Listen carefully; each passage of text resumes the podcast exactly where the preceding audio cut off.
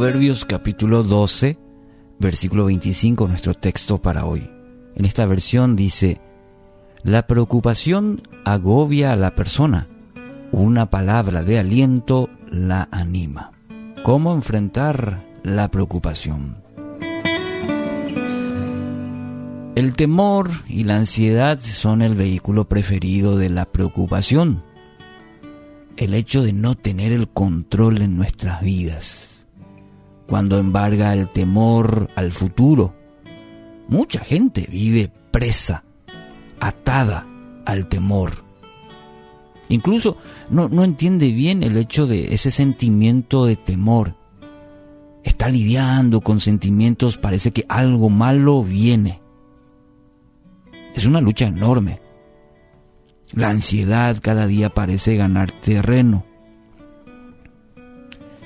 Cuando José se enteró de la situación de, María, tuvo mucho temor al futuro, de lo que pudiera ocurrir, especialmente en María, dice la, la escritura.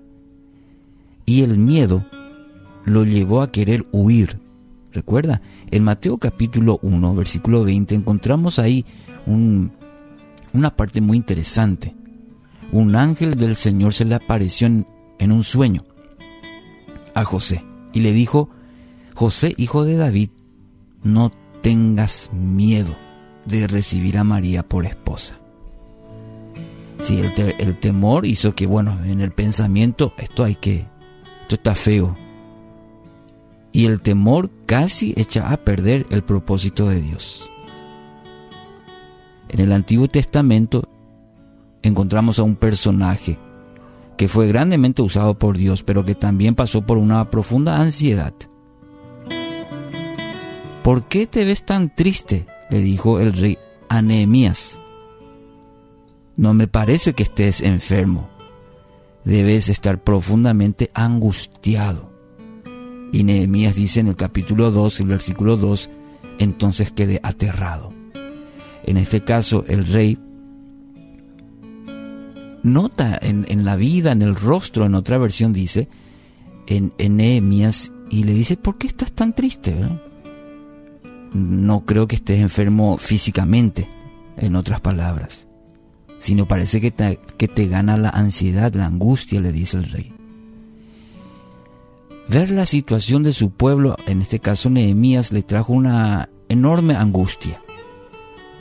Bueno, y podría citar varios personajes en la Biblia que atravesaron momentos difíciles y que tuvieron que enfrentar la preocupación, el temor, la ansiedad, que como mencioné son, son elementos que forman parte de la preocupación.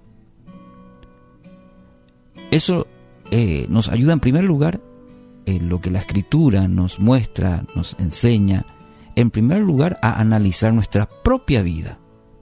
Yo quiero animarle en esta mañana, con estos ejemplos, a entender, ah, en la Biblia estos grandes personajes también pasaron quizás por el mismo sentimiento que hoy yo estoy atravesando. Entonces nos ayuda a analizar nuestra vida y segundo, aprender de ello. Eso es fundamental, eso es madurez cristiana, aprender de las experiencias de otros. Hay una frase muy interesante, eh, una frase anónima, que dice, la tristeza mira hacia atrás, la preocupación mira alrededor, la fe mira hacia arriba. Muy interesante el texto, esta frase. Te repito una vez más.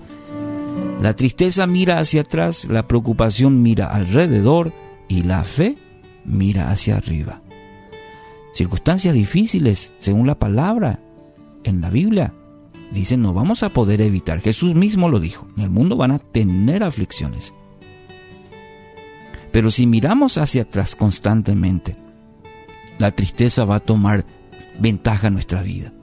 Si miramos a nuestro alrededor, la, la preocupación nos va a encerrar. Pero una fe sincera, profunda, nos dará la victoria. ¿Entiende? Una fe sincera, profunda, arraigada en Cristo, en su palabra, le dará la victoria. Y así como el sabio dijo, la preocupación agobia a la persona, pero una palabra de aliento la anima. Bueno, la palabra tiene para nosotros hoy eso, aliento. Aquellas palabras del ángel animó a José. Con unas pocas palabras el rey Artajerjes alentó el corazón de Nehemías. Así también hoy usted encuentra en la palabra de Dios. Y esto que estamos compartiendo el aliento y la dirección que usted está necesitando hoy. Y quiero entregarle esta palabra justamente para que anime y dé dirección a su vida. Juan 16, 33. Anote, Juan 16, 33. Yo les dicho, les he dicho estas cosas para que en mí hallen paz. En este mundo afrontarán aflicciones, pero anímense dice Jesús, yo he vencido al mundo. Hoy, que las promesas de Dios en su palabra traigan aliento a su vida. Las promesas de Dios traigan aliento, fuerza para su vida.